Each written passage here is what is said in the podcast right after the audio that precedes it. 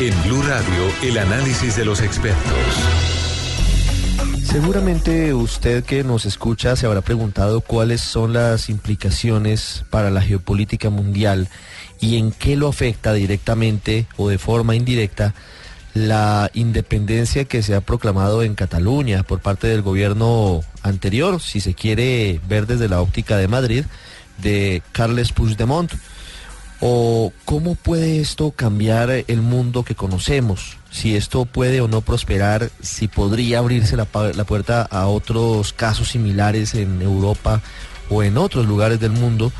Trataremos de explicarlo después de haber escuchado a Enrique Rodríguez, como lo hemos hecho contándonos la muy cambiante realidad política en España y por supuesto en Cataluña el último hecho tiene que ver con la orden de captura internacional que se ha proferido en las últimas horas en contra de Carles Puigdemont y el resto de sus eh, cercanos integrantes del gobierno que se encuentran en Bruselas. Por eso hemos ubicado en Barcelona al profesor Agustí Colominas, catalán, especialista, conocedor de la historia del nacionalismo y quien eh, nos va a explicar de una forma sencilla, de una forma clara, qué es lo que está pasando y qué es lo que se está jugando.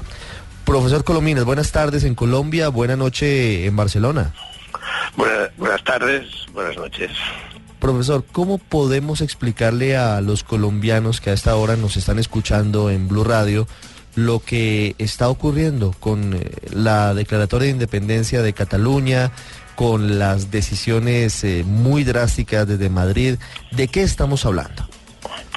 Pues estamos eh, hablando de un conflicto político que tiene sus orígenes de una forma muy clara en el siglo XVIII, pero que en el siglo XIX aumentan de una forma muy exponencial y con las dictaduras del siglo XX pues eh, continúa siendo eh, un conflicto eh, de raíces muy profundas, ¿no?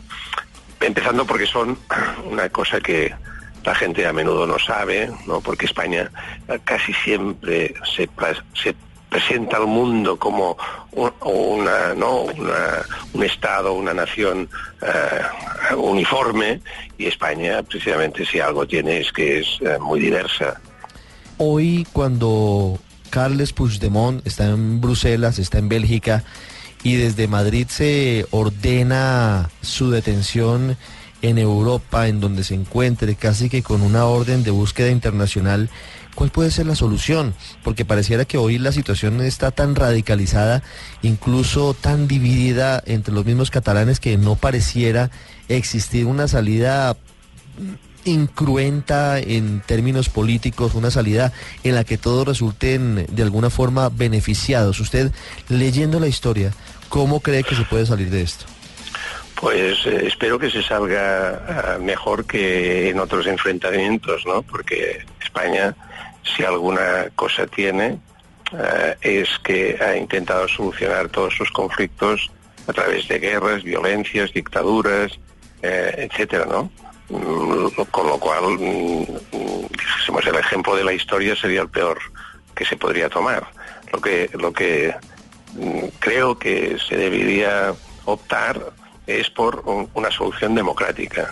Ahora mismo, si ahora saliese yo de donde estoy y, y el patio de mi casa, oiría todas las caceloras que están repicando ¿no? en contra del gobierno español ahora mismo, ¿eh? en estos mismos momentos está pasando esto en Barcelona, ¿no?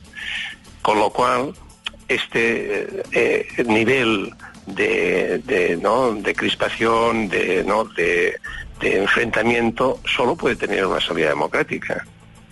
Porque hoy en día intentar ah, ah, aplicar ah, la fuerza para solucionar un conflicto político es contraproducente.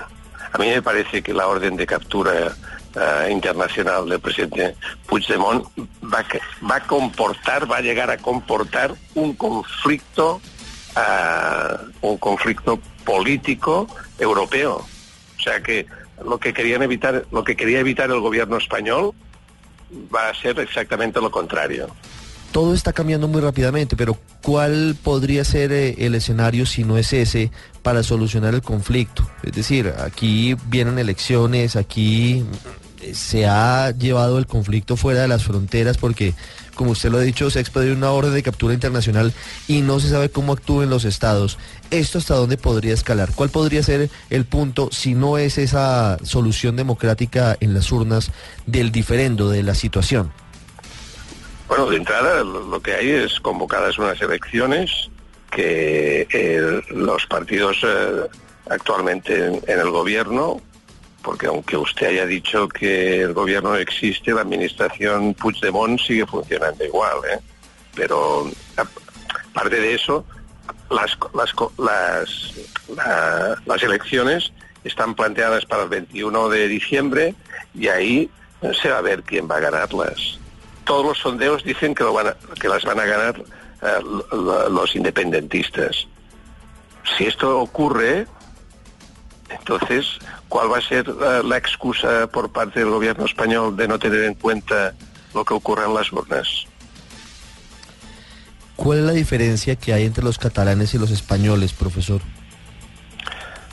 Básicamente eh, es cultural, es idiomática, evidentemente, y es que han tenido una historia institucional que, mm, especialmente desde la época medieval, que eran eh, un, un, territorio formado por condados y con una monarquía eh, propia, que era la monarquía aragonesa, y que se unió con la de Castilla en un momento determinado sin perder sus instituciones, y por lo cual quiere decir también su derecho y su manera de organizarse eh, internamente, entre las familias, e, etcétera, etcétera. Por lo tanto, si usted coge eh, lo que es eh, el, derecho, lo que es la lengua y por lo tanto la cultura y la manera de entender el, mundo, pues este es una gran diferencia. Diría que es la misma que en estos momentos, después de años de independencia, eh, existe entre Colombia y España, ¿no? Aunque hablen el español, porque creo que colombianos y españoles hablan español, pero no son la misma cosa. Muy, muy clara la explicación, profesor Colominas. Muchas gracias por contarle a los oyentes en Colombia de qué estamos hablando cuando hablamos de el diferendo entre Cataluña y España. Muy amable. Muy amable.